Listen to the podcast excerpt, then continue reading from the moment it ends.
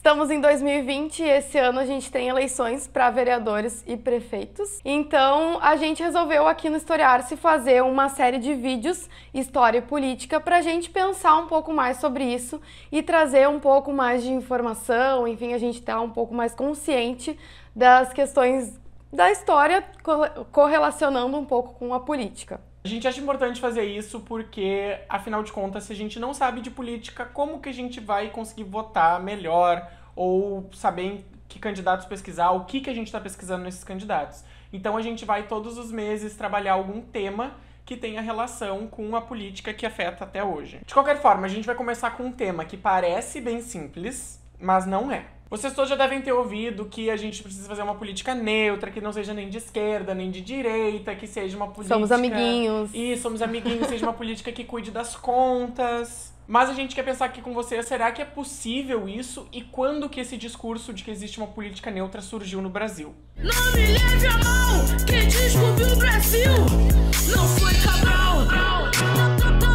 Bom, para discutir esse tema, a gente trouxe um livro que é do Chalub, né, do Sidney Chalub, que fala sobre a, os cortiços na época imperial, então de 22 a 89. Nesse livro, além de trabalhar um pouco os cortiços e epidemias, ele vai trabalhar um pouco com a ideia do surgimento da noção de uma política neutra, o que era isso, essa política neutra e quais as consequências para as diferentes partes da população. Para começar essa discussão, a gente precisa ambientar vocês da forma como o autor nos ambientou. Então a gente pede que vocês imaginem o Rio de Janeiro, que era então a capital do Brasil no século XIX, ou seja, entre 1801 e 1900. Essa cidade que cresceu rápido demais e era repleta de cortiços. Sim, cortiços. Aquela habitação popular em que as pessoas moram juntas, se ajudando, tipo uma vila do Chaves, só que muito mais expandida. Bom, no meio de todos esses cortiços do Rio de Janeiro, nós tínhamos o mais importante de todos, que era o Cabeça de Porco, que tem esse nome porque tinha uma cabeça de porco na, na entrada do cortiço.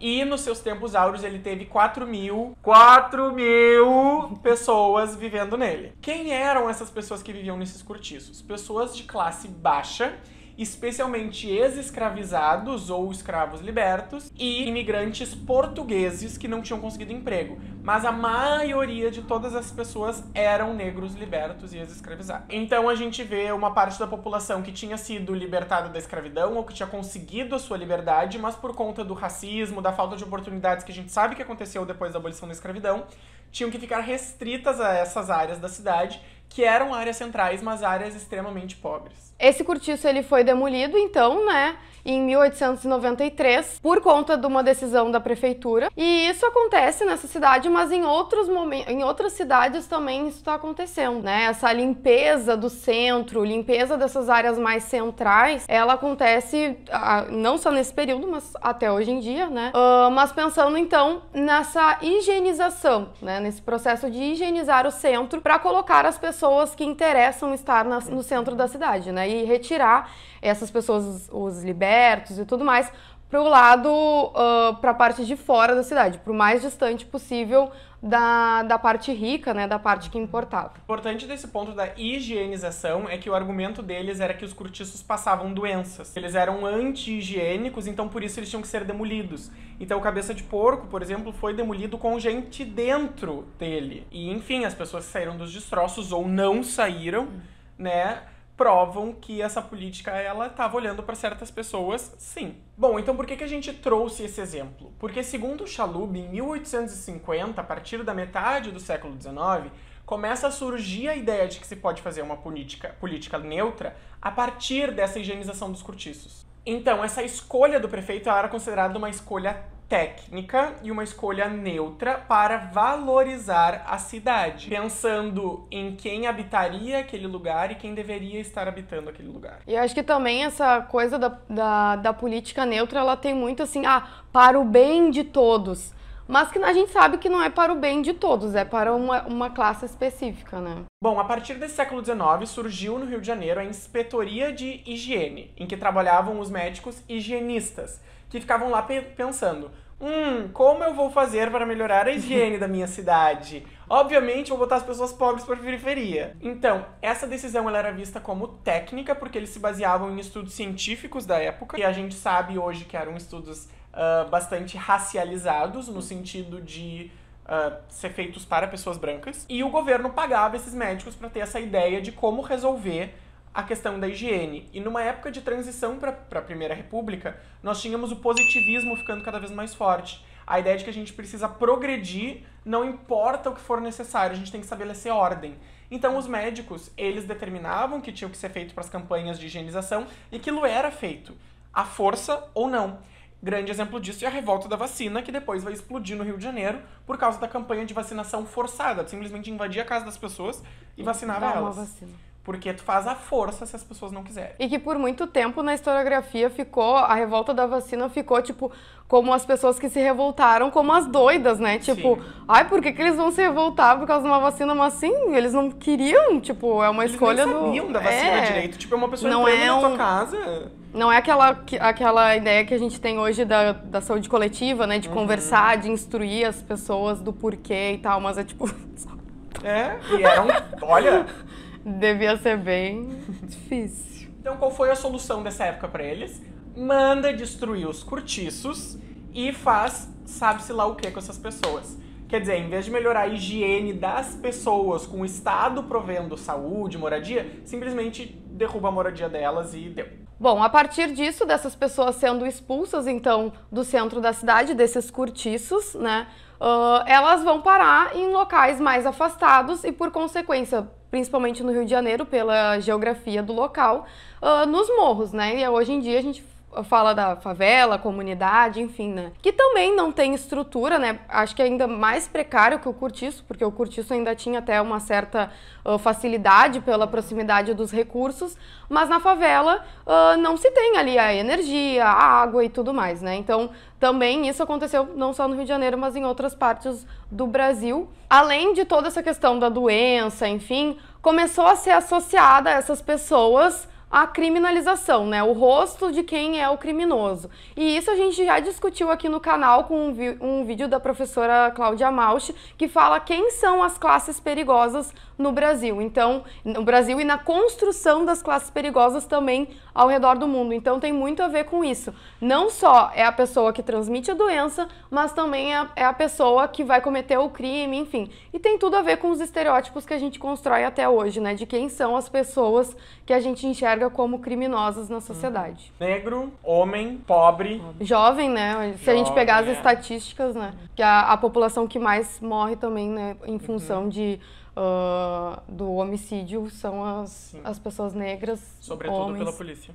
Sobretudo. Bom, mas daí tu pode dizer, o prefeito estava pensando no bem da população no geral, né? Porque afinal de contas ele estava tentando melhorar a cidade. Certo. Mas, vamos pensar aqui com a gente nessa política neutra. Tava melhorando a cidade para qual parte da população? Porque para parte da população que estava sendo colocada pro morro, uh, com menos estrutura do que já tinha, que estava sendo perseguida pela polícia e que foi morta dentro do cortiço, eu acho que isso não foi uma coisa pensando no bem comum. E lembrando que a população pobre nessa época era mais de metade da população brasileira. Então ele não estava pensando em mais de metade da população, ele estava pensando numa minoria. E aí nós temos essa política que ela é classista e racista, porque ela discrimina a classe baixa e também a raça dessas pessoas. E o que, que ela vai fazer com esse ambiente do qual essas pessoas foram tiradas?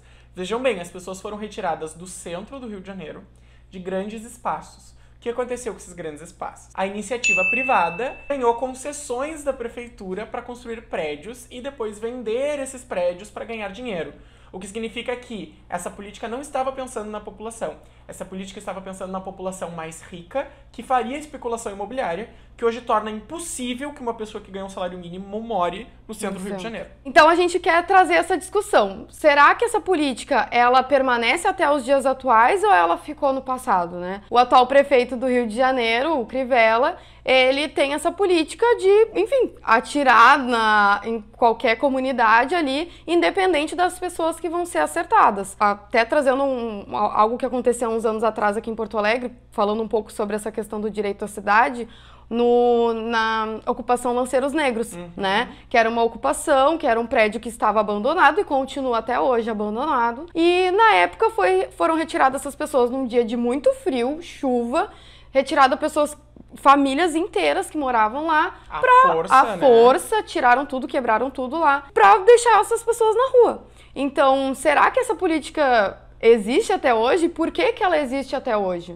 Então, essa política que se diz neutra, como a do Crivella, que está melhorando a cidade ou que está controlando as contas, ela também pode existir em outras áreas da política pública e do poder público. Por exemplo, nosso glorioso presidente Jair Bolsonaro gasta muito dinheiro em seu cartão corporativo e para dar emendas parlamentares ou para desviar dinheiro para que votem nas coisas que ele quer mas diz que não tem dinheiro para os, o Ministério das Mulheres, que se tornou uma secretaria, que é aquele caos lá da, da Mais. Mas de qualquer forma, ele tirou o dinheiro destinado ao Ministério das Mulheres, de igualdade racial, do próprio MEC da educação, mas ele continua passando dinheiro para outras pastas. Então não se trata de uma política neutra. Tu tá tirando dinheiro de uma porção da população feminina, negra, enfim, e passando para uma porção da população mais rica, como a classe política e como a classe dos empresários que estão lucrando com a reforma da Previdência. Então, o que a gente quer trazer na discussão desse vídeo, né, é pensar isso, que toda escolha política, ela é uma escolha alinhada a algum projeto.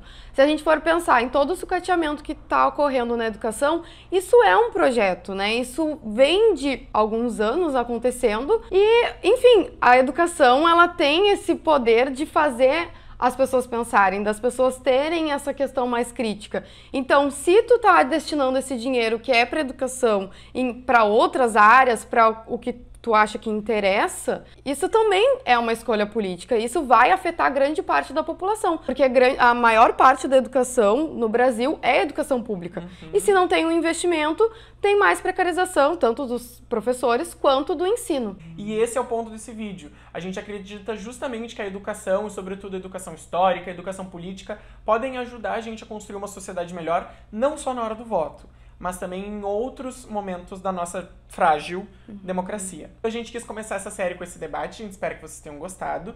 Coloque aqui embaixo nos comentários o que, que vocês acharam do vídeo, da ideia, se vocês têm sugestões, acham que a gente pode fazer uma política neutra, tem exemplos de que essa política neutra não existe. Também não deixem de dar um like nesse vídeo, se inscrever aqui embaixo no canal para ajudar na divulgação e para ver os nossos próximos vídeos.